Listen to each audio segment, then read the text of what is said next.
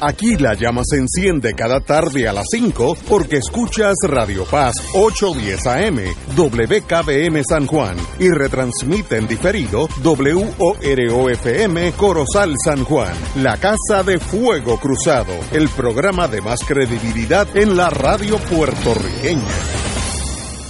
Esta emisora y sus anunciantes no se solidarizan necesariamente con las expresiones que escucharán en el siguiente programa. Son las 5 de la tarde, hora de escuchar Fuego Cruzado, el programa de más credibilidad en la radio puertorriqueña, en las voces de Ignacio Rivera y sus panelistas invitados con su discusión política dinámica e incisiva de los acontecimientos más importantes del momento. Fuego Cruzado comienza ahora.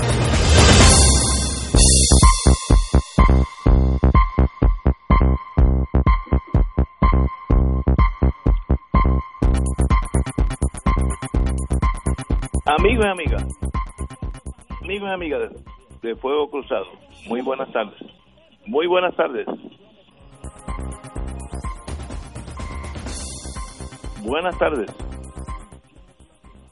Hay, hay una interferencia bárbara en la estación. Willy. eh, Ajá, ahora estamos. Muy buenas tardes, amigos y amigas todos. Eh, hoy es miércoles. Tenemos con nosotros al señor secretario, don Héctor Richard, y al señor Buenas alcalde, tardes. don Aníbal, eh, Aníbal, eh, Héctor Luis Acevedo, perdón. Sí, Ya iba muy buenas tardes. gobernador. Y yo, yo sigo el sistema británico, que una vez que usted tiene un rango en la sociedad, se queda con ese rango. Si usted fue pre- eh, secretario de la gobernación, de secretario de justicia, se queda como secretario el resto de su vida. Y si usted fue alcalde, es alcalde hasta que muera. Ese es el sistema británico que tiene cierta lógica porque le, le añade respeto y prestigio a su rango. Como decían los ingleses, usted es almirante, aunque los últimos 30 años no, ha no haya visto una ola. Y si fue almirante, se queda almirante. Así que, muy buenas tardes, distinguidos compañeros. Hoy Buenas tenemos a ti. hoy tenemos un privilegio mío específico. Tenemos al distinguido economista Joaquín Villamil, que lo conozco hace eh, 30 años, persona dedicada a esa ciencia, muy serio en su todo su comportamiento en la vida. Así que eh, un privilegio para Fuego Cruzado tener aquí a don Joaquín Villamil. Buenas tardes, Joaquín. Buenas tardes, el privilegio es mío. Bueno, como usted es economista, obviamente empezamos con el programa como qué pasa dentro de este aislamiento. Yo estuve hoy en la carretera, tuve que ir al banco y parecía que era un domingo a las 5 de la mañana donde no hay carros en la carretera, no hay nada. El movimiento económico en Puerto Rico, por lo menos en San Juan, está detenido. ¿Qué efectos tiene esto a la larga cuál es el panorama desde el punto de vista de su ciencia, es la económica. Joaquín. Mira, eh, no- nosotros eh, hicimos ya un, un primer intento de, de cuantificar eso y en los próximos días saldrá el- la actualización de eso. La proyección así más, más razonable nos parece es que el, el impacto económico va a ser como de entre 12 y 15 mil millones de dólares en lo que queda del año. Eh, si miras, por ejemplo, el área de turismo, pues no hay nada, ahí está parado, Sí, eso es cero. eso es cero. Eh, ya ustedes vieron que los, los, las llegadas al aeropuerto bajaron 90%, una cosa así. Eh, así que el impacto va a ser significativo. ¿Cómo se traduce eso a, a empleo? Pues para darte un número, eh, creo que esta semana o hace la semana pasada, ahora reciente, el número de personas solicitando desempleo fue de 110 mil. Wow. Una cifra que nunca, bueno, tú no veías cifras de esa magnitud. El, el efecto que pueda tener el programa federal pues todavía es un, es un interrogante muy grande porque realmente no sabemos, primero, cuánto dinero va a venir a Puerto Rico. El único que está seguro, seguro, eh, es el de los dos, dos mil millones, que es la parte de Puerto Rico de, de lo que se separó para Washington DC, las tribus y las territorios. Eh, las tribus van a recibir 8 mil millones, las naciones eh, indígenas de Estados Unidos. Puerto Rico va a recibir 2.2 millones y, miles de millones, perdón, y Washington cerca de mil millones. Eh, eso además de sugerir la deseabilidad de que nos convirtamos en la nación taína, eh, porque nos podría representar un poco más de dinero. Este, lo que nos dice es que esos dos mil millones van a estar earmarked para eh, tratar el tema del virus. No, no, no es dinero generalizado. Que es bueno, bueno, es fenomenal, ¿no? Yo creo que es extraordinario. Ahora, del resto del proyecto CARE, no, no, no sabemos. Y, y si va a venir dinero, no estamos seguros cuándo, cuándo ese dinero se convierte en actividad, etc. Fíjense que todavía tenemos de CDBG-DR, todavía tenemos este casi nueve mil y pico de millones de dólares que están ahí, pero que se están convirtiendo en actividad económica muy lentamente. El, los 1.500 millones originales todavía no se han gastado y ya van para año y medio, una cosa así. Eh, y así que el, tema del, del, futuro de la economía aquí eh, realmente es, muy incierto y lo que ha hecho el coronavirus es agregar un elemento adicional de incertidumbre. Porque como yo le dije a alguien hoy, cuando fue el huracán, al otro día ya no había huracán. aquí no sabemos cuánto tiempo va a durar el, el tema del virus y eso es probablemente el, detonante de toda la incertidumbre que hay en términos de economía. Yo, yo creo, por lo menos el tema del turismo, el turismo va a tomar años regresar. Oh, sí. Eh, ¿Qué tú crees? Sí, no, las consecuencias de esto eh, va a ser por años, no no va a ser, o sea, no es que no es que enero primero del 21 estamos estamos este muy bien, no, no, esto va a tardar años en recuperarse. Eh, y fíjate que hay otro elemento aquí que es bien importante. Cuando el huracán las cadenas de abasto para Puerto Rico siguieron funcionando. O sea, en Idaho siguieron produciendo papas, en Connecticut se siguieron produciendo tomates, en, en, Maine se siguieron pescando las rosas, eso. Pero en esta ocasión, las cadenas de abasto están afectadas también. Así que eso introduce otro elemento que es que es problemático y que habrá que atender en su, en su momento, pero pero que no está fuera de nuestro control en cierto sentido. Wow. Señor secretario, don Héctor. Sí, muy buenas tardes al amigo Joaquín Villamil. El, aquí hay varios varios paquetes de, de ayuda uno de los que están pendientes del huracán María y, y hasta cierto punto de los terremotos. Pero también hay un, paquete de ayuda que se estableció localmente antes que el gobierno federal eh, reconociera la crisis que tenía encima.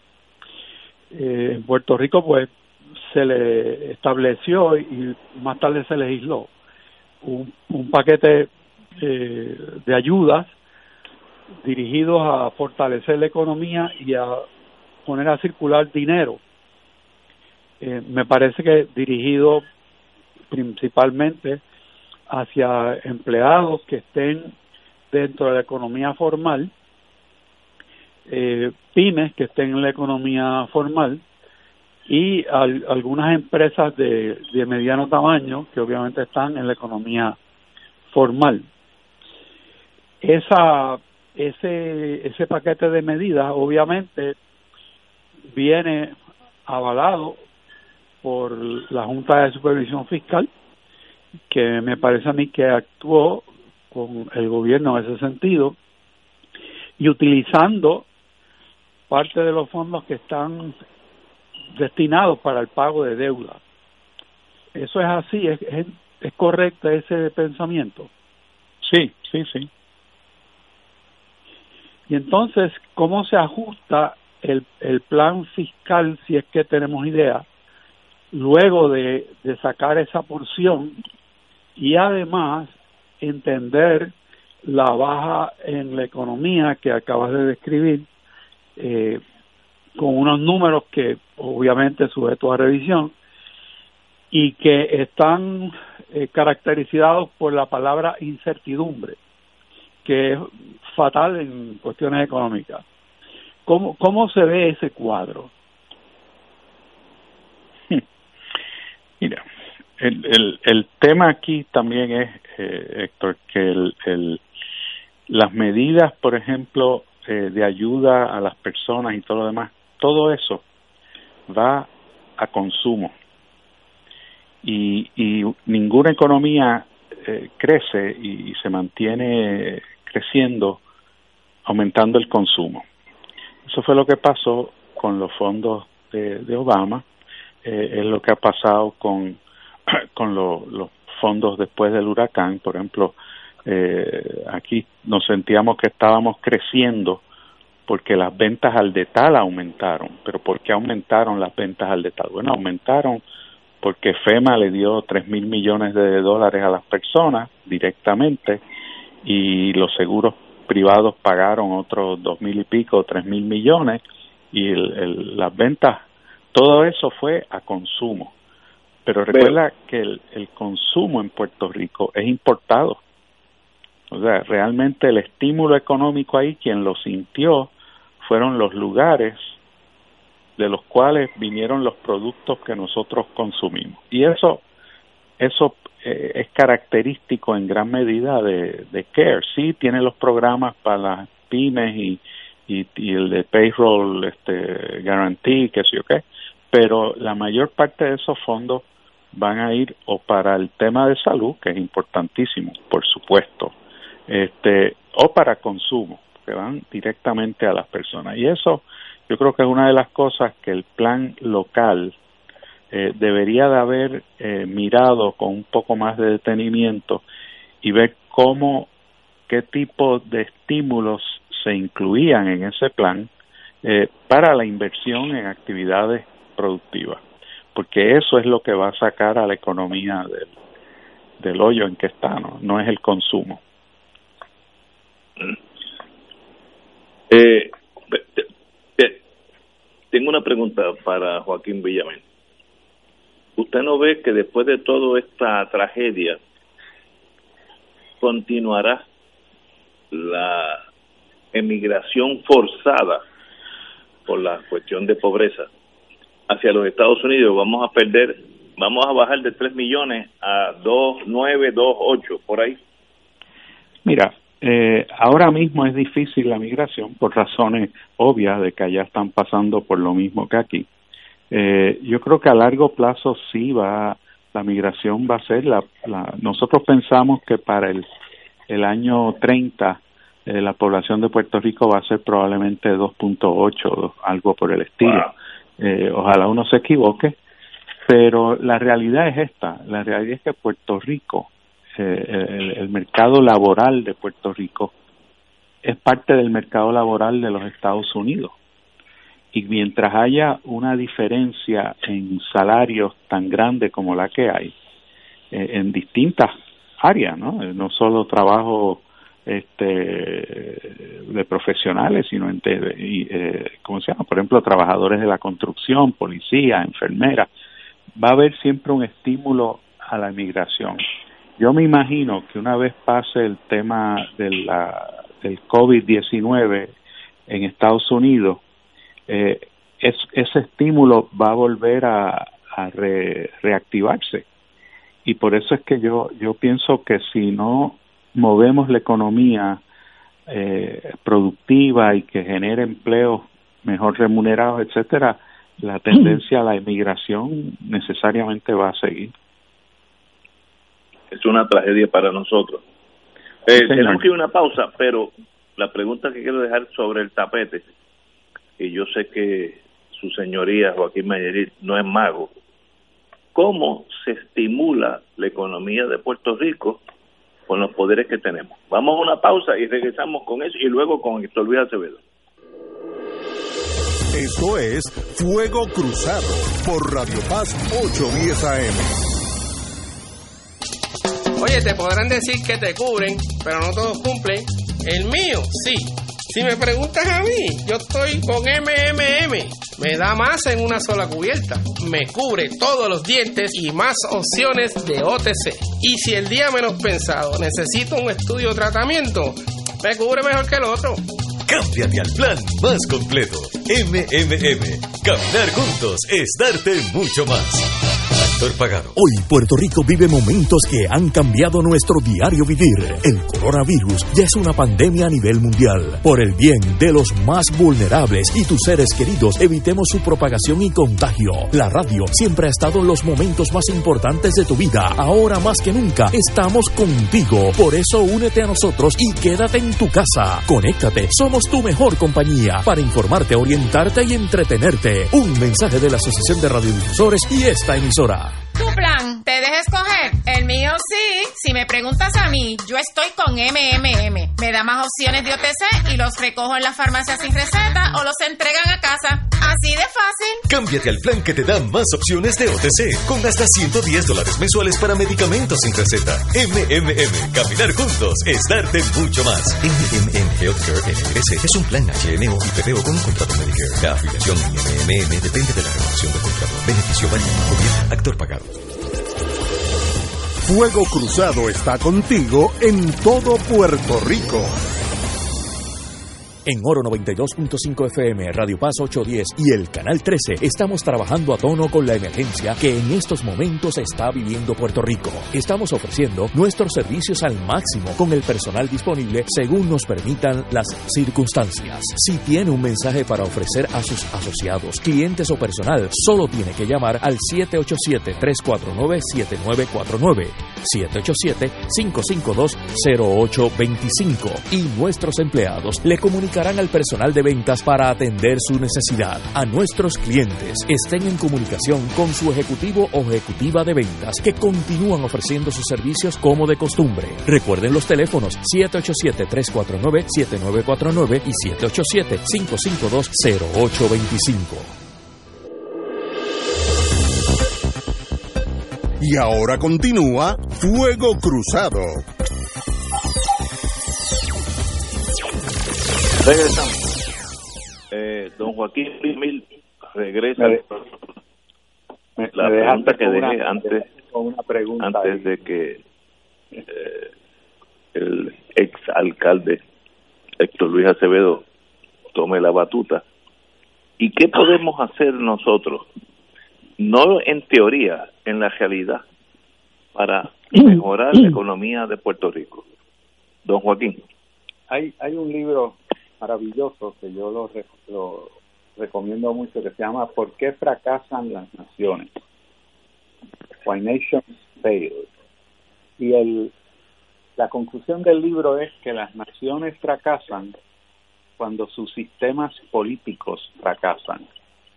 Y el nuestro ha fracasado eh, dramáticamente. tenemos un, un sistema político eh, en que realmente lo que ha ocurrido es que se ha creado una nueva clase, eh, que son los, los que se benefician de ese sistema político, eh, que está pensando más en su permanencia y en su postura de clase que en, en el país. Y eso lo vemos todo el tiempo. Mira, mira el tema de la corrupción en los últimos dos o tres años. Eh, sigue, la corrupción sigue. Este, porque porque el sistema político mismo no quiere atender ese problema. eh, y, es lo que yo le he dicho a amigo del partido de, minoría, que me está extraordinariamente eh, contradictorio que no hayan dicho absolutamente nada de los contratos de la Cámara de Representantes y del Senado de, Puerto Rico.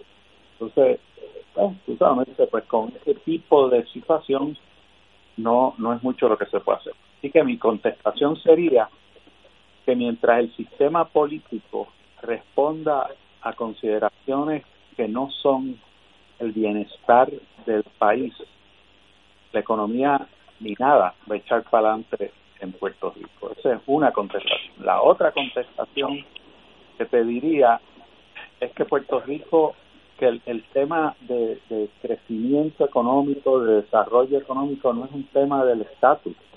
Puerto Rico con este estatus tuvo un éxito relativo y con este estatus ha sido un fracaso. O sea, y, y la cambio hacia la estabilidad o la independencia, ninguna de las dos te garantiza eh, que va a haber una mejoría si no cambian las instituciones de, del sistema político de Puerto Rico. Wow. Eh, Héctor Luis. Sí, eh, muy buenas tardes y un saludo a Joaquín Villamil, eh, a los compañeros del panel y a los amigos que nos escuchan. Eh, dos aclaraciones y entonces un comentario. La aclaración es que Joaquín Villamil se refirió a CDBG y los amigos que nos escuchan deben saber que esos son los fondos de Community Development, que son los fondos federales que se dan a través del Departamento de la Vivienda eh, de los Estados Unidos. y ahí hay billones de dólares pendientes de ser gastados, o sea que la necesidad de Puerto Rico en términos de capital es una que está ahí en los en, en, la, en los bancos, en, en el gobierno federal, sin usarse porque el gobierno no tuvo la habilidad o la economía no tiene la habilidad de absorber. Pero capital hay en estos momentos para mover parte de la economía.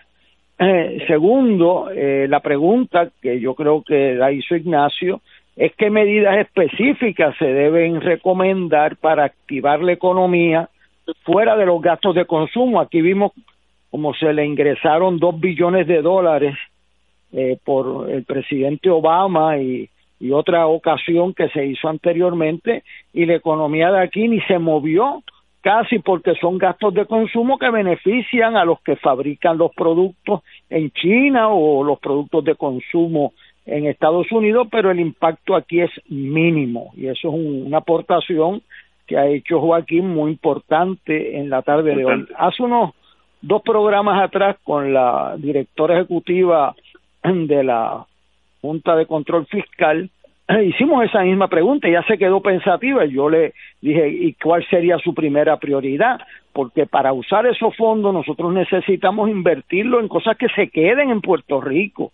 O sea, invertir billones de dólares en aumentar el consumo es importante para que no se mueran de hambre nuestra gente y para que se mueva un mínimo la economía, pero a la larga eso ha demostrado una y otra vez que eso tiene un impacto muy temporero. El ver que la energía en Puerto Rico no se convierte en un enemigo del desarrollo económico e ir hacia energías renovables que abaraten radicalmente el costo de la energía eh, es vital. Yo tengo un escrito de unas tablas que preparó Villamil hace tres años atrás eh, que indicaba que el costo de la energía en Puerto Rico era tres veces más cara que en la competencia.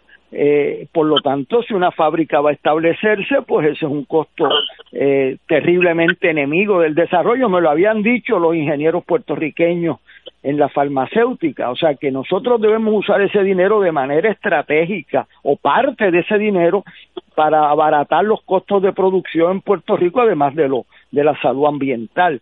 El, el planteamiento que hizo Ignacio de qué medidas recomienda un economista de, de la experiencia y los recursos de Joaquín para invertir, para que se les recomiende al gobierno mueva estos fondos en qué dirección para que haya un desarrollo eh, permanente. Yo quisiera agregar que yo creo que es muy temprano para llegar a conclusiones de la migración y le voy a explicar por qué. Yo estudié ayer y hace hasta hace dos semanas y media con mucho cuidado lo que está sucediendo en el mundo y en Puerto Rico.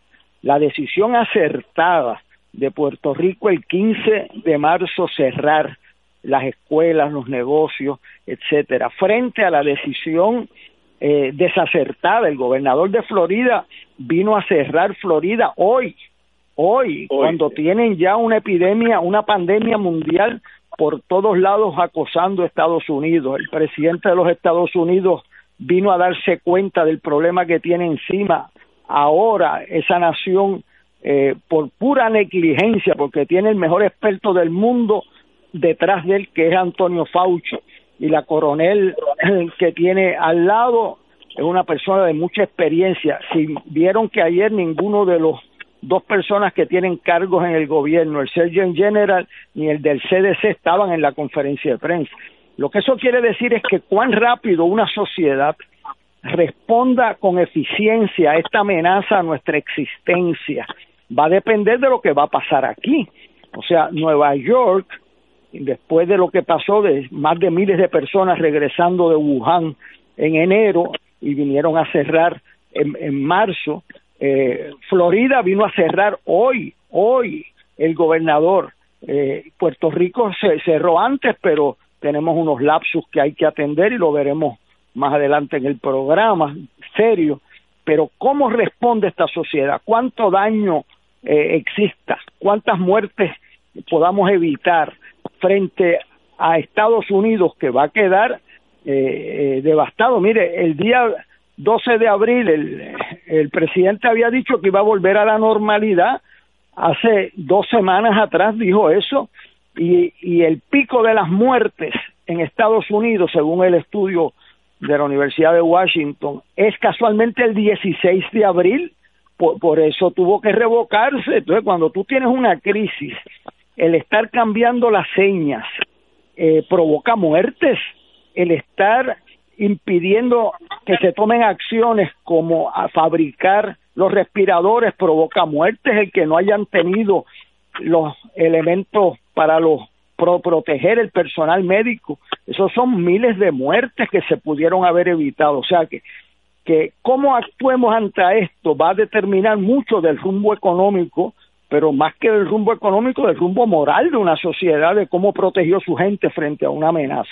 Yo quisiera que Joaquín abunde sobre la contestación a la pregunta de Ignacio, ¿qué medidas recomienda un economista al gobierno y a la sociedad para que la respuesta de, de el gobierno federal y de Puerto Rico no sea pasajera. Okay. Pues mira, los otros días yo di una charla y dije que en Puerto Rico parte del problema es que somos tácticos y no somos estratégicos, que somos tópicos y no somos sistémicos. Y eso es el problema. O sea, es muy fácil tú decir, pues mira, ¿qué hace falta? Pues hay que bajar el, hay, que bajar el costo, hay que bajar el costo de energía, hay que mejorar los permisos. Eso es fácil.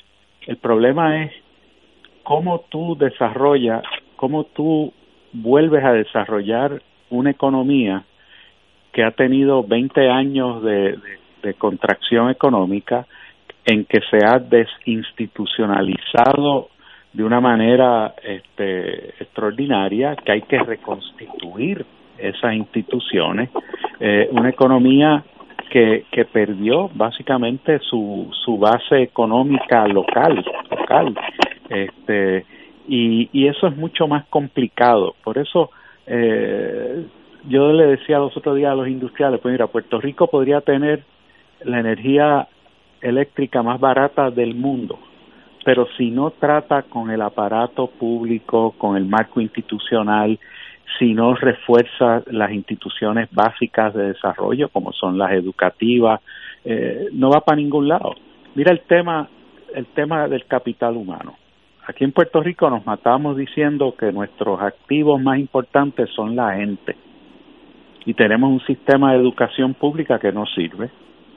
Estamos debilitando la Universidad de Puerto Rico que sí sirvió. Correcto. Este y entonces no hay una política clara de fortalecer eh, el, el, capital humano de Puerto Rico que requeriría integrar educación, salud, las estrategias de mercado laboral, todo ese tipo de cosas. Y cuando uno dice que no somos estratégicos, porque para ser estratégicos hay que entender bien dos cosas. Hay que entender bien el, el entorno dentro del cual funcionamos que no solo es Estados Unidos, es, el, es el, la economía global y lo que está pasando ahí. Eh, y no tenemos ese mecanismo, o sea, no, no hay manera. Eh, los otros días el, el Centro para la Nueva Economía dijo que ellos van a empezar un, un sistema de, de publicar los riesgos y que, que seguro, eso es estupendo. Hace tiempo que deberíamos de haber tenido en el gobierno un mecanismo de, de entender lo que está pasando globalmente por ejemplo en tecnología, en cambios cambios en el en el centro de gravedad de la economía global. O sea, para Puerto Rico es muy importante lo que va a pasar ahora, que el centro de global, el centro de gravedad de la economía global ahora va a estar en Asia. No va a estar en Estados Unidos y en Europa, va a estar en Asia, en China, India, Japón. Eso, esos son cambios que se están dando que tenemos que incorporarlos en, en, cuando pensemos qué tipo de economía, qué tipo de sociedad es la que queremos en, en 5, 10, 15, 20 años. Y eso no está ocurriendo, porque estamos centrados en la cosa táctica, en el, en el tema del momento. Y, y además, por muchos años, buscando el, ¿cómo es que en inglés le dicen? El silver bullet, que es el que nos va a resolver los problemas este que si la 9 933, 936, 245, 954, todo eso esas eh, cosas y, y entonces después el cannabis y el bloque, eso no es así. El tema de desarrollo requiere realmente tratar con cosas que, que no son del momento, que no son topicales, requiere cambiar el, el, el marco institucional de Puerto Rico, que, no funciona y requiere, por ejemplo, tratar temas importantes. ¿Cuál va a ser el rol de los municipios en el futuro de Puerto Rico? Yo creo, yo creo que el, los municipios van a tener que ser un actor mucho más importante de lo que han sido hasta ahora. Pero ¿qué pasa? Con el aparato, con el marco institucional actual, no, no lo van a poder lograr. Este, hay que cambiar la manera como vemos los municipios y ver cómo los insertamos en este proceso de, transformar la, la sociedad. Son temas de esa naturaleza. O sea, a mí una de las cosas que más me molesta cuando uno habla, dice, no, pero pónmelo en arroz y habichuela. Yo le contesté a alguien, mire, si usted quiere arroz y habichuela, vaya al Metropol o vaya... Está cerrado el Metropol. Para que le sirvan el arroz y habichuela, porque el tema es muy complejo. Y una de las cosas... Pero Joaquín, errores, eso de muy complejo no es una, o sea, no es una contestación a Ignacio.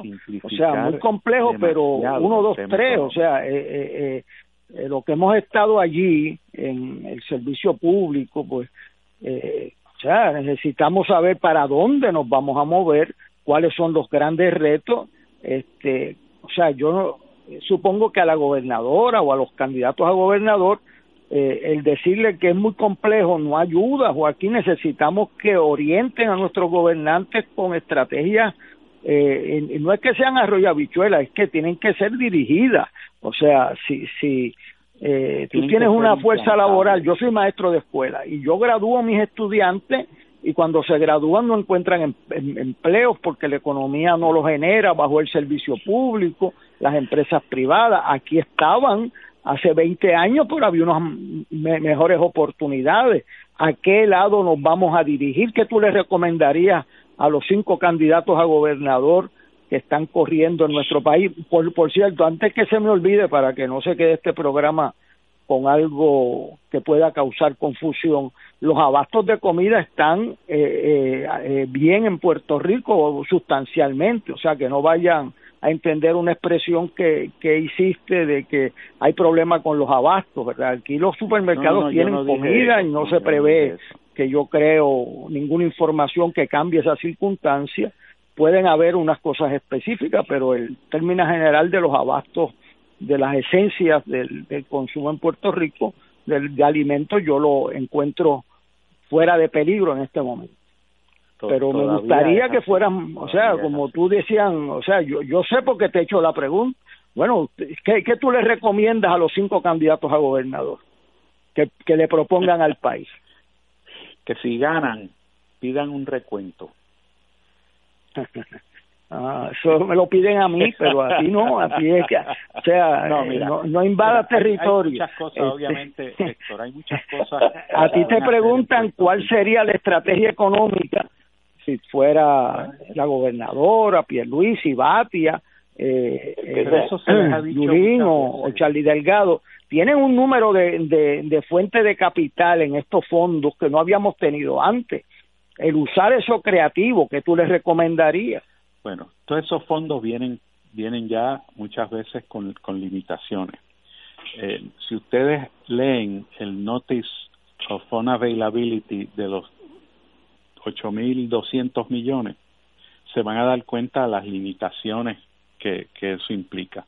Pero el tema, lo que yo siempre he dicho es, lo que va a resolver el problema de Puerto Rico no son los fondos federales, ni es los viajes a Washington, ni es ver qué es lo que el gobierno federal nos va a dar o no nos va a dar. Lo que nos va a resolver el problema es que nosotros tengamos una idea clara de qué es lo que queremos para Puerto Rico. Y no estoy hablando de estatus, Estoy hablando de qué es lo que queremos. Queremos una sociedad más justa. Queremos una sociedad que en vez de ser la más desigual que hay en todo Estados Unidos y la segunda o tercera más desigual en América Latina, queremos tener una sociedad distinta en ese sentido. Eh, ¿qué, tenemos que hacer? Y eso no es no es una cuestión de mejorar, o mejorar electricidad o, invertir en infraestructura, eso es cuestión de repensar la, lo que queremos para el país y, el liderato político de Puerto Rico eh, ahora actual eh, sencillamente no piensa en esos términos. Está pensando más en la cosa eh, puntual en la cosa inmediata en hacer unos ajustitos aquí unos ajustitos allá. Y eso no eso no va a resolver el, el problema de, de Puerto Rico. El, el, el, problema es nuestro y el problema es cómo nosotros eh, definimos lo, lo, que queremos ser. Eh, y yo, eh, tú sabes, tengo muy claro de que se han hecho millones de, de propuestas, de estrategias y todo lo demás. Eh, te puedo dar ejemplos a, a montones, pero el sistema político no está orientado a eso. Y ese es el problema. Joaquín, te tenemos que dejar, ya que el tiempo nos traiciona. Es, nuestro programa, no sé si es así, llevamos 14 años en el aire, así que no recuerdo tanto, pero te puedo asegurar que no va a ser la última vez, porque su señoría domina ese tema y en estos días es el tema esencial para el futuro de Puerto Rico, así que con su benevolencia usted estará aquí muchas veces. Muchas gracias, Joaquín. Bueno, gracias a ustedes. Y un, un privilegio tener a Joaquín Villa, economista de verdad, como en el campo. Eh, y regresamos en unos minutos después de una pausa, amigos. Esto es Fuego Cruzado por Radio Paz 810 AM. Oye, te podrán decir que te cubren, pero no todos cumplen. El mío, sí. Si me preguntas a mí, yo estoy con MMM. Me da más en una sola cubierta. Me cubre todos los dientes y más opciones de OTC. Y si el día menos pensado necesito un estudio o tratamiento, me cubre mejor que el otro. Cámbiate al plan más completo. MMM. Caminar juntos es darte mucho más.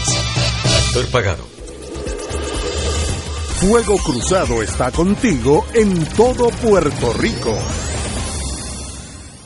Se acerca la temporada de pago de contribución sobre ingresos, el famoso Tax Season. En RJBB and Associates te asesoramos para que al crear tu cuenta IRA tengas la mejor IRA del mercado. Así obtendrás la deducción contributiva que te permite la ley con el instrumento financiero de mejor rendimiento del mercado con garantía de principal. No lo dejes para el 15 de abril. Llámanos para cita y orientación al 787-691-2899 o al 505-1891. Proveyendo tranquilidad, transfiriendo tu riesgo. 787-691-2899 o 505-1891. Fuego Cruzado, el programa de más credibilidad en la radio puertorriqueña, es ahora la tribuna abierta de análisis noticioso, con diversas perspectivas que exploran el trasfondo de lo que acontece a diario y cómo nos afecta. Escucha Ignacio Rivera y sus panelistas invitados de lunes a viernes en Fuego Cruzado en transmisión diferida a las 10 de la noche por Oro 92.5 FM. Dale una vuelta al mundo los viernes a las 2 de la tarde y repasa las noticias y acontecimientos más relevantes, los sucesos que trascienden límites territoriales y sus protagonistas son objeto de discusión y análisis de nuestro panel. Para ampliar la perspectiva noticiosa de nuestra audiencia, emprende una vuelta al mundo. Cada viernes, comenzando a las 2 de la tarde por...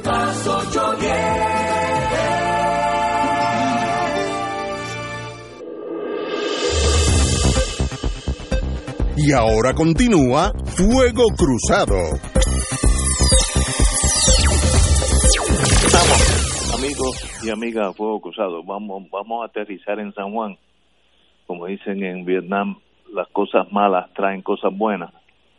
Y yo creo que la noticia negativa que da el secretario Lorenzo González, el médico a cargo de salud, es mala, pero significa algo positivo.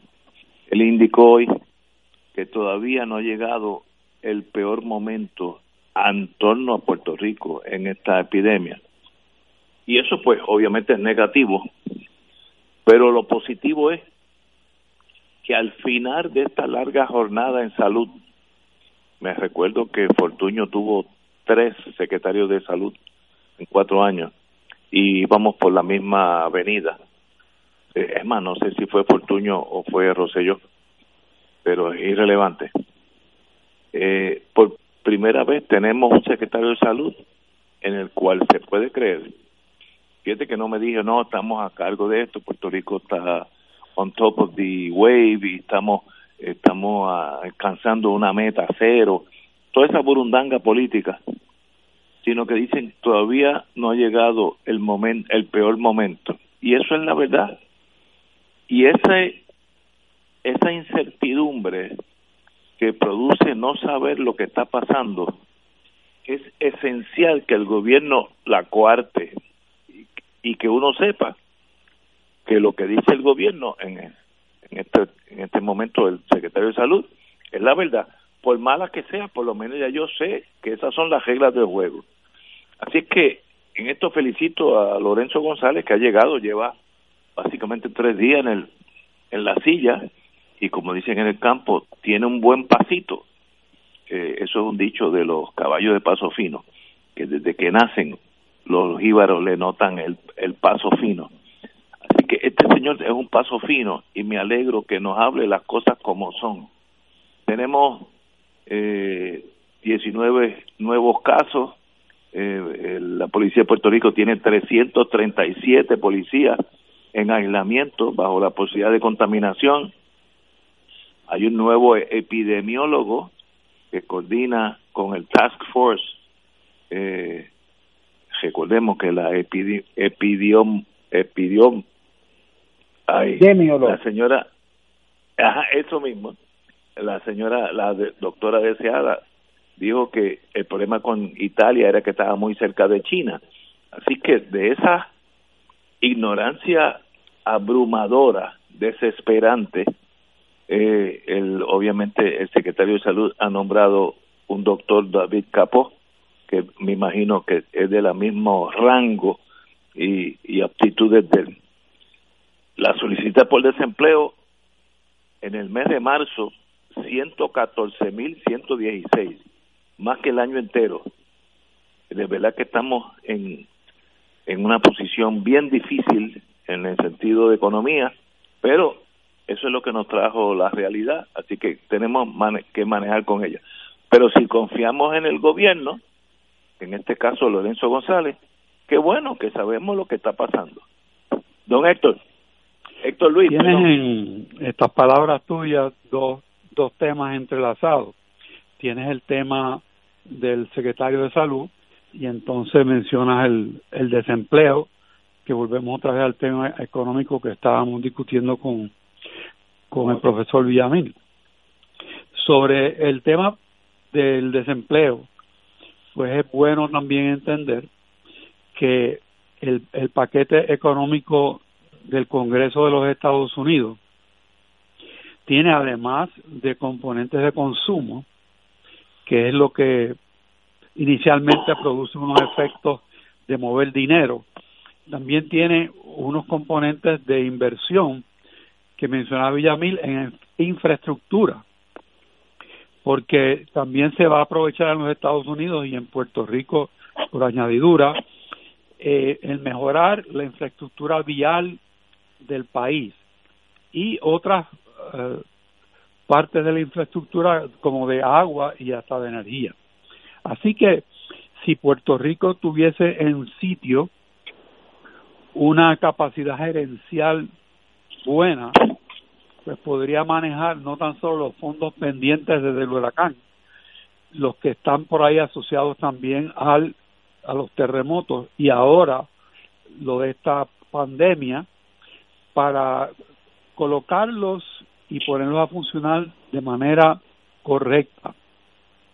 Pero nos lleva entonces al tema del secretario de salud nombrado y las expectativas de que además de ser una persona que dice las cosas como las ve, tenga la capacidad de ejecutar aquellas políticas que son debido a muerte en este momento con la misma estructura administrativa que existía hace unos días y que indujo error a la gobernadora decir que una facilidad hospitalaria en Bayamón sería la receptora de todos los casos de COVID-19 y después resulta que eso lo niegan no tan solo la gente que lleva gente eh, enfermos en ambulancia, sino los propios galenos de, de esa institución y el propio secretario de salud.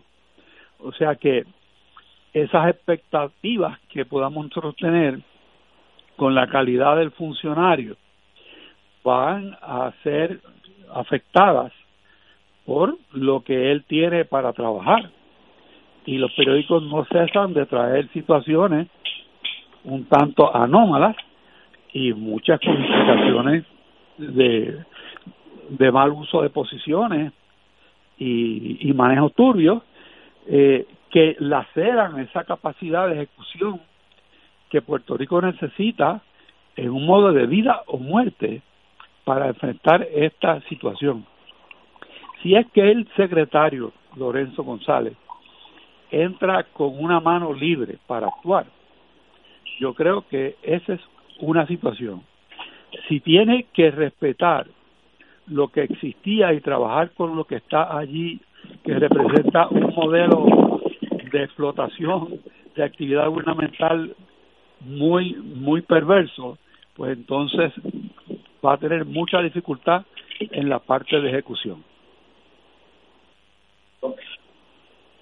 Luis, Yo, yo quisiera hacer la siguiente aseveración sobre lo que ha dicho el compañero de Aguadilla.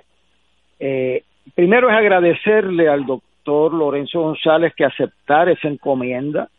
A mí me consta que no es fácil eso en estos momentos y hay mucho riesgo. Eh, y hay que agradecerle a los hijos de esta tierra que estén dispuestos a asumir a la hora de la verdad eh, posiciones difíciles.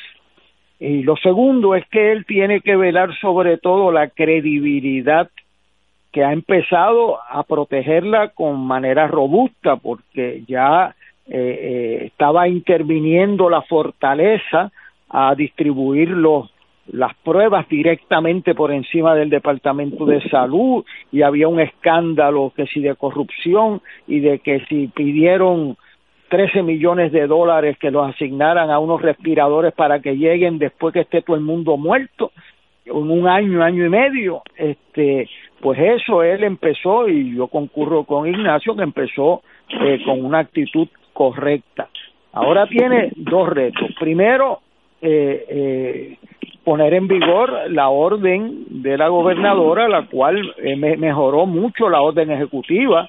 Yo la tengo aquí al frente mío, igual que el libro que recomendó eh, Joaquín Villamil, el de los profesores Acemoglu y Robinson, los dos libros, eh, que son muy orientadores para defender las instituciones. Y eso es el consejo principal. La institución de gobierno tiene que tener credibilidad ante el país porque usted le va a decir a la gente que no salga o si no los arresta. Y mire, ayer, antes de ayer, en Florida, un religioso desobedeció la orden de no juntar su congregación y juntaron la gente en una iglesia en Florida y tuvieron que arrestar al, al, al líder religioso porque no obedeció y puso en peligro la, la, vida de su gente, igual que el reverendo Falwell reunió la universidad en medio de esta pandemia, lo cual puso en peligro la vida de sus estudiantes. O sea, aquí el gobierno necesita credibilidad. También, como señala muy bien eh, el secretario de Justicia eh, de hace unos años, aquí tiene que ejecutar. Ella esta semana ha sido muy mala para el gobierno eh, porque eh, se laceró la credibilidad de la gobernadora con esto del hospital de Bayamón y yo le dije a Ignacio que esta pregunta la tienen que contestar porque hoy en el periódico está que van la gente de las ambulancias con una persona contagiada y no se lo quieren recibir en varios hospitales. O sea, la gente, y esto está empezando. Yo aquí tengo frente a mí el estudio que provocó ayer la conferencia de prensa del presidente de los Estados Unidos con la coronel Briggs y, Anthony Fauci. Es el estudio de la Universidad de eh, Washington que señala que eh, en el estimado de ellos, si se hacen las medidas drásticas, que no se están tomando todas, son 93.765 muertos en Estados Unidos si no se toman las medidas, nosotros hayamos anunciado en este programa, drásticas, si se ponen en vigor, es un millón de muertos, 1.1 decía el estudio del Imperial College. Yo quiero invitar a los amigos que están escuchando el programa a que ahora que tienen la computadora, los teléfonos, estos smartphones, busquen Imperial College London y busquen el informe del 16 de marzo y ese informe te da los elementos críticos de esta epidemia y perdimos dos semanas en Estados Unidos, en Puerto Rico la gobernadora actuó, pero tiene problemas que tiene que arreglar el secretario de salud. O sea, aquí las pruebas que se pidieron no son las mejores. Ahora hay una prueba de, de 15 minutos de Abbott. O sea, las pruebas no pueden tener un 50, un 40% de, de errores de falsos negativos porque inducen error. Eh, el sistema americano del CDC ha quedado mal ante esta epidemia y ha tenido que salir Fauci y la, y la doctora Briggs a tomar el comando, porque es una epidemia grave y el presidente de los Estados Unidos ha sido muy desdichado en estar ignorando esta epidemia hasta que ya va a causar cien mil muertos en Estados Unidos. Y que un amigo de él se enfermó, eso yo creo que lo movió más que los números. Eh, porque mira que Fauci ha estado ahí encima de él diciéndole estos son los datos, estos son los datos, pero hay gente que entiende rápido y otros que, que no entienden y otros que no quieren entender. Esto es una crisis de vida o muerte. Aquí en Puerto Rico se nos está muriendo gente. Mira el paciente del doctor Cabanilla que Ignacio tuvo en este programa. A ese paciente le negaron la prueba del coronavirus en vez de los médicos del Estado en ese momento estar impulsando y que la gente se hagan pruebas para saber quién podemos evitar que contagie a sus familiares, a sus vecinos, a, la, a otra gente, pues estaban negando pruebas. Eso es una política eh, que nos va a costar y nos ha costado vidas. Y yo quiero eh, invitar al secretario de Salud a que proteja su credibilidad, que sea proactivo, que traiga las pruebas rápido, tiene que aclarar a dónde van a llevar los enfermos. Tienen que aclarar eso. Y si tienen los respiradores, si le llegaron, y que tienen la protección para los médicos que estoy viendo en televisión esta tarde que se están quejando que si no tienen mascarilla suficiente. Esas son las encomiendas principales. ¿Cómo nosotros correspondamos a evitar que este mes de abril sea un mes inevitablemente trágico, pero el más trágico, el menos trágico posible? Eso va a determinar la calidad de nuestra respuesta como sociedad. Yo he felicitado a la gobernadora por el toque de queda, lo puse en una columna, lo dije en este programa antes, por cerrar las escuelas, por cerrar los negocios, la felicito por la orden ejecutiva nueva eh, y esa es la actitud correcta. Tiene que poner su casa en orden para que no pierda la credibilidad con este asunto de una persona en ese departamento de salud protegida por miembros de Fortaleza. Ayer la vi que no podía contestar la pregunta quién dio la orden de firmar ese contrato de los respiradores, esos que no van a llegar, eh, eh, y pasó un mal rato. Eh, hay que proteger que nuestros funcionarios públicos puedan mantener la credibilidad del país. Gobernadora, no ponga su credibilidad en juego por nadie. Y si alguien en Fortaleza dio una orden equivocada, o acepten el error o salgan de la persona porque da una impresión de que había un manejo indebido aquí con fondos públicos a la hora de la vida y la muerte. ¿Para qué tú quieres unos respiradores en un año, año y medio, si ya la gente se habrá muerto? Este, y, ahí no necesitan ningún respirador, es ahora que los necesitamos. Y es ahora que necesitamos saber a dónde llevan las, em, las ambulancias a los enfermos contagiados. Y entonces hay unas medidas de usar mascarillas. Bueno, ¿dónde las compran? ¿Dónde las compran? ¿Dónde las distribuyen? ¿Dónde están? Porque eso representa lo que habíamos dicho aquí.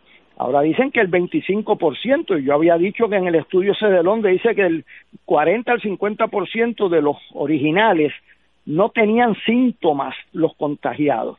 Por lo tanto, tú no puedes estar pensando que le tomes la temperatura, oiga, y, hay uno contagiado que no tiene fiebre, ¿y qué pasa con eso? Pues lo tienes que probar para aislarlo. O sea, no puedes dejar que... Entonces, aquí mandan gente para la casa.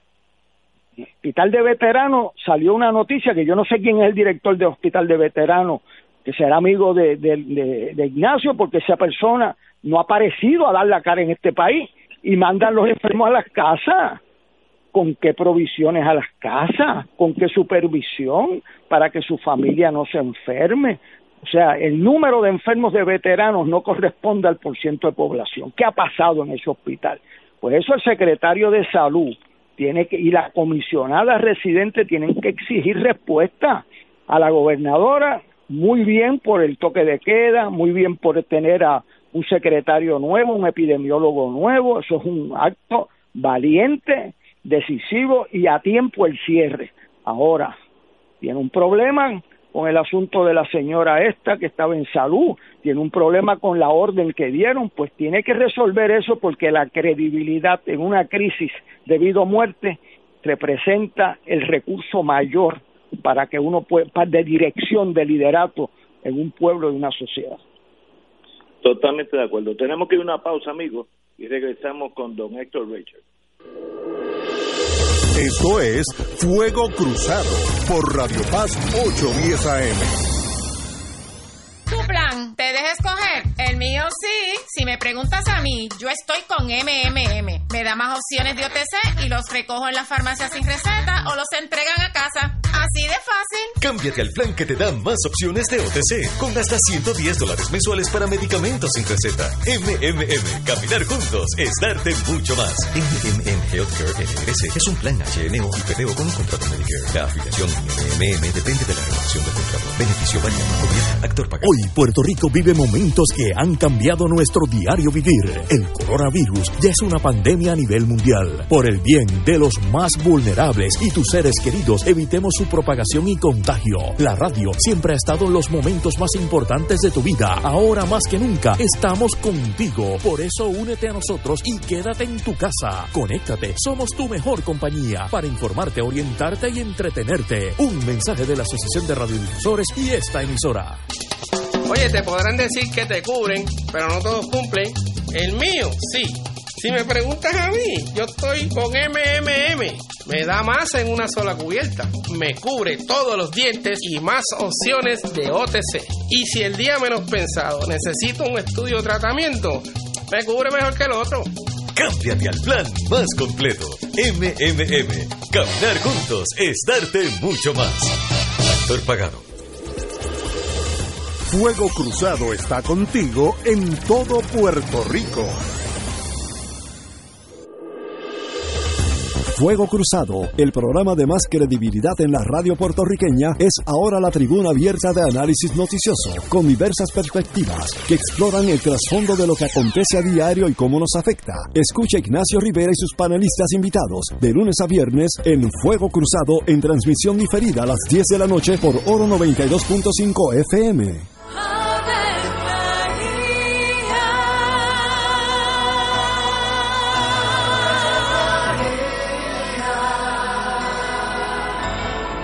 El ángel del Señor anunció a María. Y ella concibió por obra del Espíritu Santo. Dios te salve María, llena eres de gracia, el Señor es contigo. Bendita tú eres entre todas las mujeres, y bendito es el fruto de tu vientre Jesús. Santa María, Madre de Dios, ruega por nosotros pecadores, ahora y en la hora de nuestra muerte. Amén. He aquí la esclava del Señor. Hágase en mí según tu palabra. Dios te salve María, llena eres de gracia, el Señor es contigo. Bendita tú eres entre todas las mujeres y bendito es el fruto de tu vientre Jesús. Santa María, Madre de Dios, ruega por nosotros pecadores, ahora y en la hora de nuestra muerte. Amén. Y el Verbo se hizo carne. Y habitó entre nosotros. Dios te salve María, llena eres de gracia, el Señor es contigo.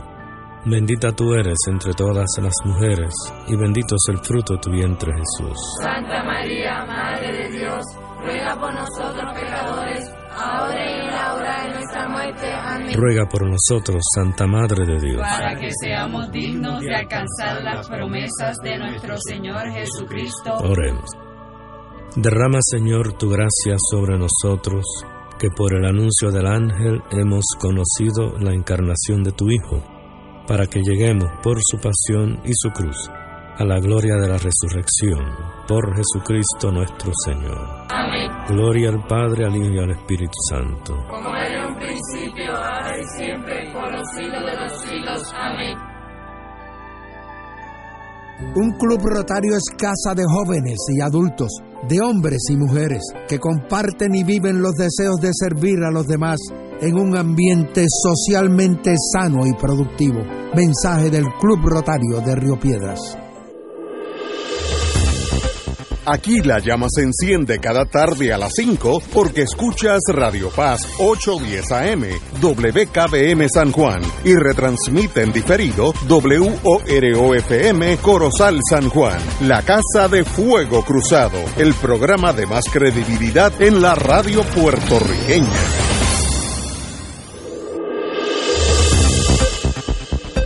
Y ahora continúa Fuego Cruzado. Antes de pasarle la batuta, la bandera del programa a mi, hermano Héctor Richard, como yo soy producto de la, de la Universidad de Maryland, que fui allá hace muchos años con una beca de boxeo, lo cual tal vez explique todo, a mis amigos. Tengo que hacer un anuncio porque el condado de Charles County, Charles County, al lado de Washington DC, está buscando maestros de Puerto Rico. Eh, como dije anteriormente, Charles County tiene 22 escuelas primarias, 8 escuelas intermedias y 7 secundarias. Eh, están buscando posiciones, primera infancia, pre-kinder, K12, educación especial, matemáticas, ciencia todas las áreas, español, inglés, tecnología y estudios sociales e historia. Los que entren a este sistema ganan de 46.258 a 92.673 anualmente, dependiendo del tipo de certificación, año de experiencia, grado más alto que enseñó, etcétera, etcétera. Se le pagaría reasentamiento, el transfer cost. Si usted se mueve de Morovis allá, pues se lo paga la, la, la escuela. Reembolso de matrícula, investigación de antecedentes y tarifa de certificación, todo lo corre Charles County. Para más información, contacte al señor Johnson 301, que es Maryland, 301 934 7255 301 934 7255 o um, llama a la estación le dice a, que a Willy que es el que está allí a cargo de las operaciones que usted quiere hablar conmigo y yo la dirijo hacia mi hija que es una de esas maestras que está allá hace ya muchos años así que eso pues algo emocional mío que no tiene barrera. Cuando hay emociones, la lógica se echa para un lado. Así que espero que eh, estas maestras, que ahora mismo hay algunas que están desempleadas, hay otras que aunque tengan maestría, estoy hablando de un caso específico, una, una joven que se fue a Texas, eh, que tenía maestría en educación pre-kinder o algo por el estilo, y estaba trabajando en un fast food part-time porque no, no tenía empleo y ahora es toda una maestra en el sistema de Houston, Texas. Así que eso no es una emigración, los estadistas lo vemos como una transferencia dentro de la nación americana.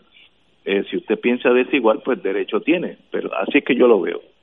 Regresamos a don Héctor Richard. Bueno, nos quedamos en que yo felicité a Lorenzo González por decirnos las cosas cómo van, cómo son, eh, elimina el factor incertidumbre, que en estos casos es fatal. Hoy hay una mala noticia, el Hospital San Jorge despide la mitad de sus empleados y varios hospitales en Puerto Rico han despedido en esta semana 400 empleados de hospitales. Obviamente porque todo se concentra en el coronavirus, pero el tratamiento ambulatorio, etcétera, etcétera, todo eso pasa a cero. Así que obviamente ya estamos viendo crisis aún en el mundo médico, que me sorprende porque no esperaba eso. Don Héctor. Bueno, eh, realmente tú eres un buen abogado argumentando tu propio caso, porque primero te quejabas de la emigración y por otro lado la justifica, lo que demuestra que eres un buen abogado. Eh, buen reclutador, reclutador. El punto de vista del, eh, es del cliente, no, no personal, así que lo aclaro para el récord para que la gente no se confunda.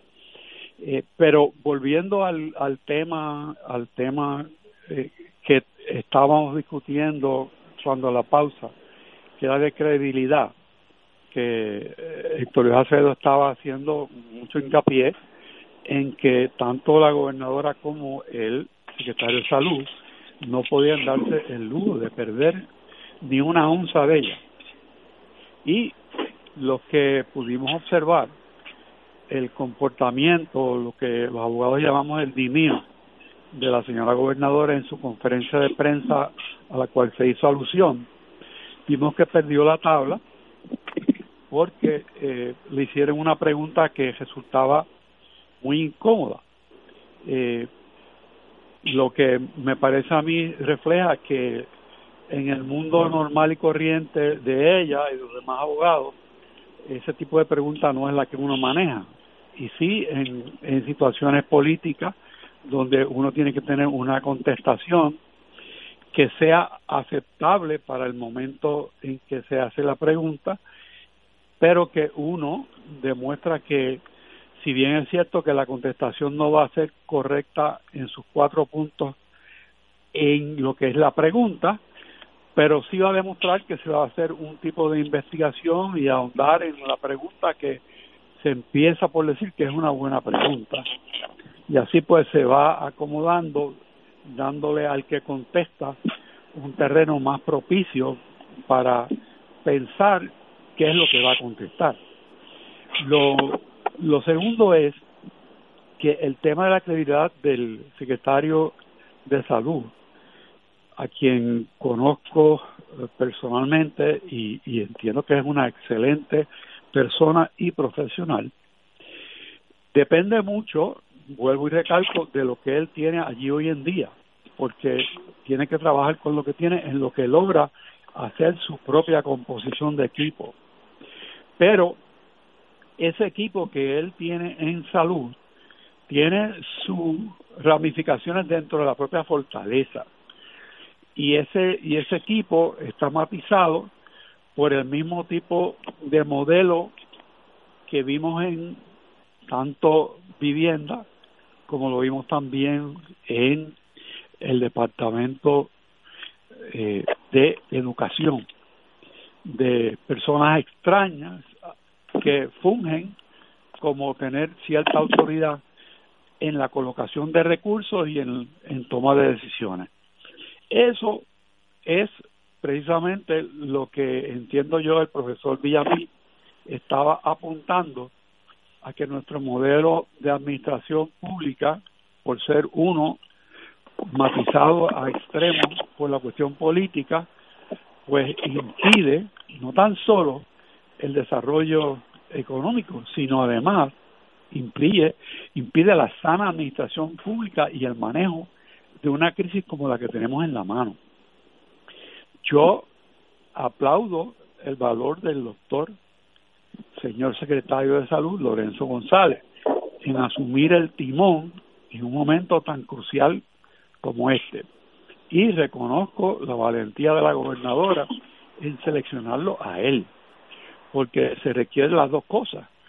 Y también agradezco la presteza del Senado en confirmar esta nominación, porque es de los casos en que es obvio que está calificado, tiene experiencia y además tiene el deseo de servir y la capacidad, idoneidad para hacerlo. Así que cuidemos mucho el andamiaje administrativo, operacional, tanto del Departamento de Salud como de Fortaleza, para asegurarnos que camina según las directrices de la primera figura, no de ninguna otra, de tal suerte que la ejecución de todo lo que hay que hacer para salvar vidas en Puerto Rico sea una eficiente, sea humana y sea una en que se respete la sana administración del país y los principios rectores de la ética y el buen gobierno. Correcto, estoy completamente contigo. Eh, y de este señor González ha llegado allí en un momento de no crisis, sino un desastre. esperemos que, estoy seguro que cuenta con todos nosotros, los que no tenemos agendas políticas, etcétera, para que haga el bien de Puerto Rico. Bueno, continuemos. Como sigue en estas crisis, uno ve, como digo, lo mejor y lo peor. Vamos a Brasil.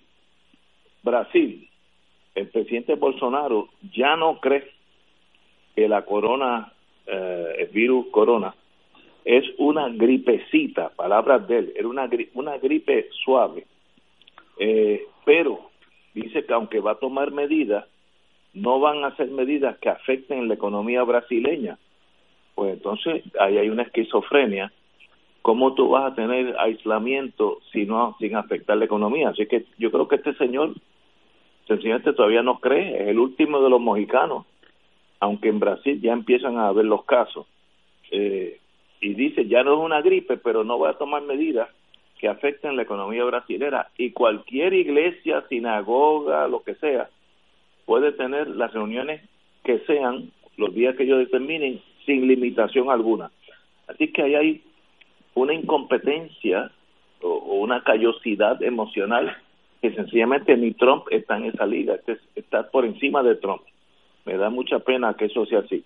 En España, la crisis llega a tal momento que las plazas de toros se están usando en algunas ciudades como albergue de los contaminados. las plazas de toro. ¿Quién hubiera pensado eso eh, hace un mes? ¿Quién hubiera dicho que eso era eh, posible? Y lo más, como todo en la vida, tiene sorpresa. Rusia inesperadamente ha enviado ayuda humanitaria a los Estados Unidos, mandó un avión de esos de supercarga que tienen ellos, creo que es el 222, eh, con mascarillas y medicinas a los Estados Unidos, lo cual fue aprobado por Trump. Y también quiero decir que Rusia es el país que más ha ayudado a Italia en el sentido médico. Así que estamos viendo un realineamiento de naciones con poder en el sentido económico, en el sentido de médico, etcétera, etcétera, que tal vez cambie la visión que nosotros tenemos, aquellos que nacimos en la Guerra Fría entre el bien y el mal, uno eran buenos y otros eran malos, es como que eso está cambiando. Así que con ese panorama, ah, bueno, en Florida se ordenó residentes quedarse en sus casas por 30 días, solamente por 30 días, dijo el gobernador y para mi sorpresa, solamente de los 50 estados, 30 estados han emitido órdenes similares a Florida. Así que en Estados Unidos quedan 20 estados que es por la libre, lo cual demuestra que esa nación todavía no está consciente de lo que está pasando. Ese es mi parecer. Don Héctor Luis. Bueno, esta es una situación de, de una amnesia peligrosísima de varios gobernantes, el de México también, el de Estados Unidos estuvo negando esto este por por dos meses. Eh, eh, yo estudié el caso de Alemania, que salieron unos informes, y cómo es que Alemania tiene un número bajo de muertes. ¿Por qué? Porque hicieron pruebas rápidas, pruebas masivas Segundo, contact tracing. ¿Qué es eso de contact tracing? Que si usted salió eh, positivo, pues averiguan quién es su familia, averiguan quiénes son sus compañeros, dónde usted estuvo, en qué restaurante estuvo, en qué supermercado estuvo, y van a buscarlo. Entonces, han hecho algo que aquí no se ha hecho y que por no hacerlo a tiempo se paga caro, que hicieron en Corea, y aquí tenemos el cónsul, que es que las personas que no tienen síntomas, las ponen en un hotel, no las mandan para la casa, no las mandan para la libre comunidad porque no tengan fiebre, porque contagian igual que los que tienen síntomas, igual que los niños. Eh, eh, o sea que el usar las medidas preventivas es debido a muerte. El mes de abril va, es el mes en todos los modelos que tenemos aquí eh, que va a haber más muertes, pero pueden haber más contagios también. Por, eso eh, este mes es de vida o muerte de mantener eh, a Puerto Rico, Estados Unidos, en el mundo, las medidas preventivas. hablábamos de los daños económicos. Bueno, usted va a tener que cerrar el negocio de una manera o de otra, o las escuelas. El asunto es cuándo lo hace. Si lo hace muy tarde, entonces va a tardar muy, mucho más en recuperarse con miles de muertos más. O sea que aquí la clave está en tomar las medidas preventivas. En el informe este que tenemos aquí, Estados Unidos tiene serios problemas en los hospitales y nosotros ya los empezamos a tener. Faltan, según el estudio, 84 mil camas eh, normales y 18 mil 900 en los centros de emergencia, más 31 mil respiradores que hacen falta. Eso el problema es que usted los necesita cuando los necesita, no es cuando los quiere necesitar. Estados Unidos va a tener respiradores de más dentro de un mes y medio. Un mes. El problema es que los necesita en abril, no es en mayo, es ahora. Nosotros necesitamos las camas con lo que llaman eso, eh, que, el aire no, no circule en Puerto Rico preparados ahora porque eh, eh, nos presenta el problema, el reto, es en el mes de abril. No es, pues, o sea, que si necesitamos respiradores dentro de un año, esos son otros, esa es otra clase, eso es otro curso, necesitamos las cosas ahora. Y eh, primero, hacer, eh, proteger nuestra familia, que el secretario vea los hogares de ancianos, que haga pruebas al personal médico. Esas pruebas tienen que ser gratuitas y rápidas que le haga prueba al personal que atiende a las égidas, porque nosotros, gracias a Dios, no hemos tenido ese caso, pero en España el ejército encontró 25 muertos en una égida. O sea, eh, la gente más vulnerable de nuestra sociedad necesita nuestra atención preferencial y para eso necesitamos eh, también que el gobierno funcione. Yo felicito a la policía de Puerto Rico que apresó a unos dos individuos que aparentemente mataron una de nuestras estudiantes por robarle unos chavos. Eh, o sea que tampoco tú puedes abandonar las otras prioridades de la sociedad. Estos son unos momentos que estamos en medio de la tormenta y lo peor está por venir en este mes de abril y nosotros como pueblo tenemos un número hasta hoy relativamente bajo, pero es un número donde es un poco ciego porque no sabemos quién está contaminado porque el número de pruebas ha sido muy limitado. No estamos poniendo en hoteles a los contagiados que no tienen síntomas. Eh, no sabemos a dónde llevar los que tienen síntomas y eso se tiene que aclarar rápidamente para mantener este número fuera del descontrol que van a tener en Estados Unidos. Una falta de respeto a la historia de los Estados Unidos que en una crisis como esta el presidente y el gobierno federal hayan dejado a cada cual por su lado. Eso de que hayan 20 estados sin mandar a la gente eh, eh, a sus casas ofende a, a, la historia de la humanidad. En India, en India, el, el primer ministro cogió y metió el país en encierro y tiene cuatro veces más la población que Estados Unidos. O sea, el gobernante se crece o, se destruye en épocas de, de, crisis. Y esta época de crisis ha encontrado unos gobernantes con previsión, como Corea del Sur, como Alemania, y hay otros gobernantes que han estado muy mal, como el de Brasil, el de México y el de Estados Unidos. ¿Cómo es posible que usted esté negando la epidemia? Están muriendo miles de personas. ¿Y que usted cree que, que porque no hay vuelos directos de China a Puerto Rico no iba a llegar aquí? ¿O que no va a llegar a Brasil?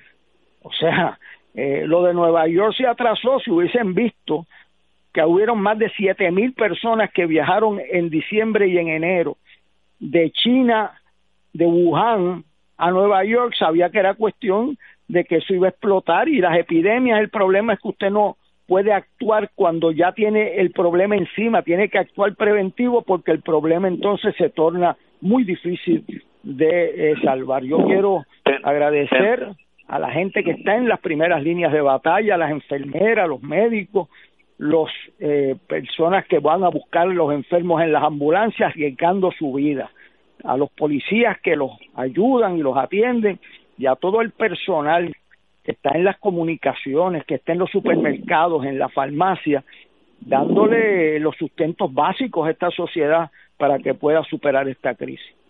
Tenemos que ir a una pausa y regresamos con Fuego Cruzado. Esto es Fuego Cruzado por Radio Paz 810 AM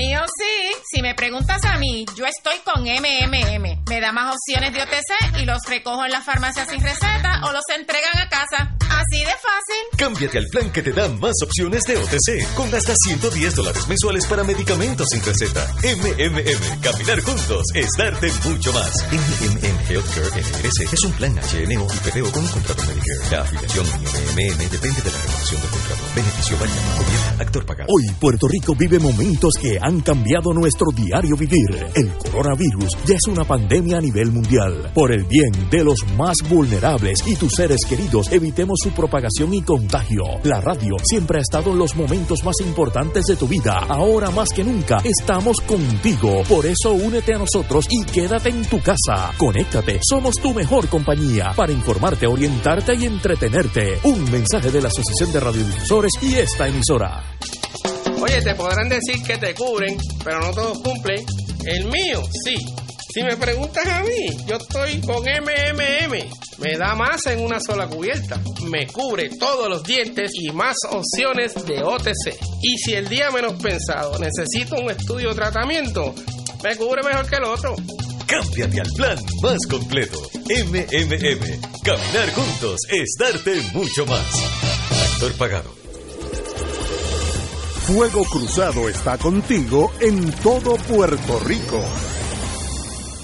En Oro 92.5 FM, Radio Paz 810 y el Canal 13 estamos trabajando a tono con la emergencia que en estos momentos está viviendo Puerto Rico. Estamos ofreciendo nuestros servicios al máximo con el personal disponible según nos permitan las circunstancias. Si tiene un mensaje para ofrecer a sus asociados, clientes o personal, solo tiene que llamar al 787-349-7949, 787-552-0825 y nuestros empleados le al personal de ventas para atender su necesidad. A nuestros clientes estén en comunicación con su ejecutivo o ejecutiva de ventas que continúan ofreciendo sus servicios como de costumbre. Recuerden los teléfonos 787-349-7949 y 787-552-0825.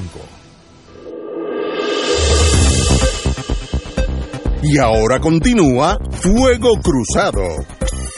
Regresamos a Fuego Cruzado. Bueno, eh, antes, como ya nos queda poco tiempo, eh, lo único que tengo que decir que Trump, que me saca a mí de quicio fácilmente, le he dicho al pueblo de Puerto, al pueblo de Estados Unidos que está orando por esta pandemia, vamos a pasar por lo menos dos semanas muy difíciles, dice el presidente.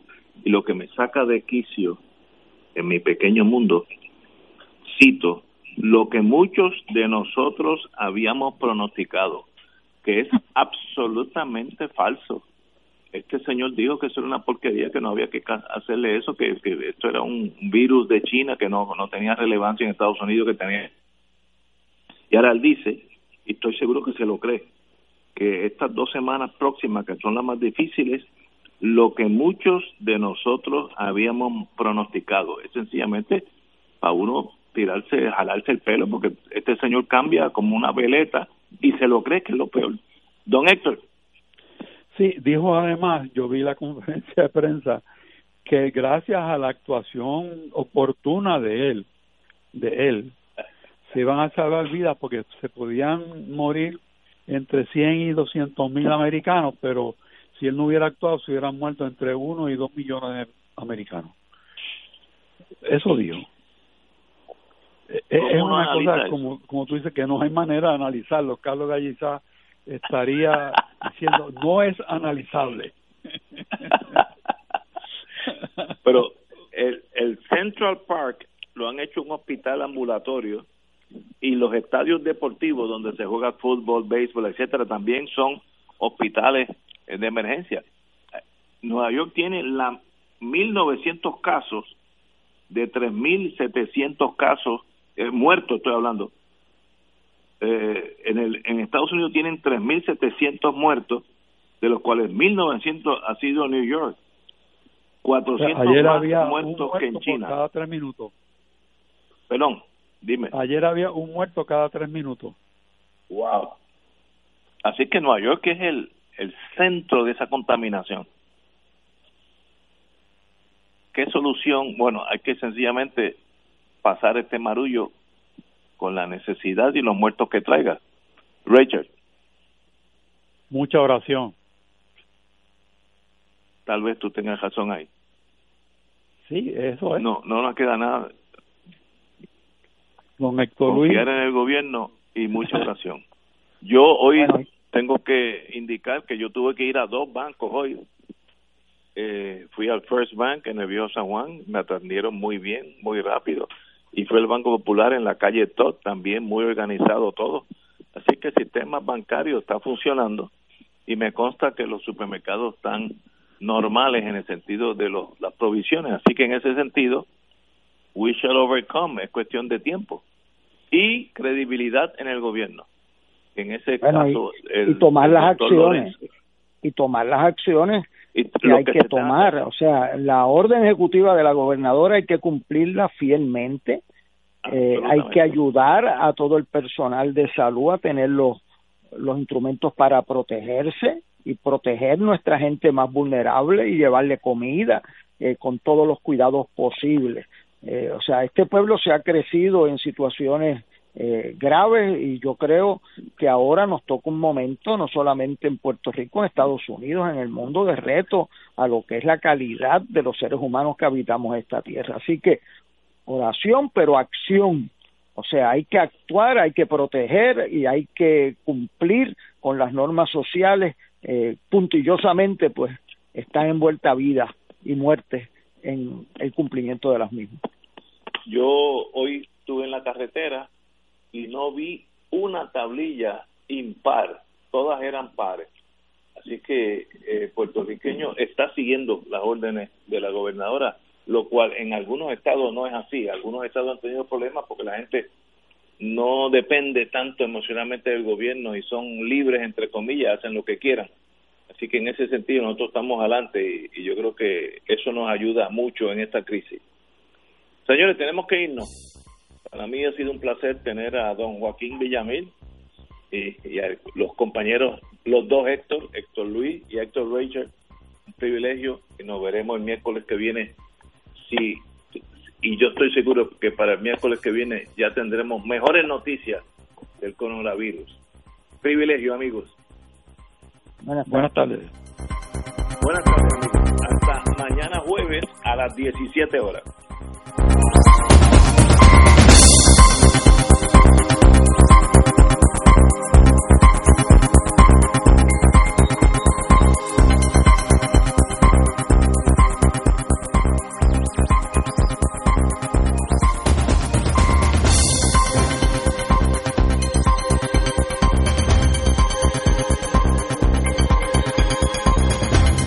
Esta emisora y sus anunciantes no se solidarizan necesariamente con las expresiones vertidas en el programa que acaban de escuchar.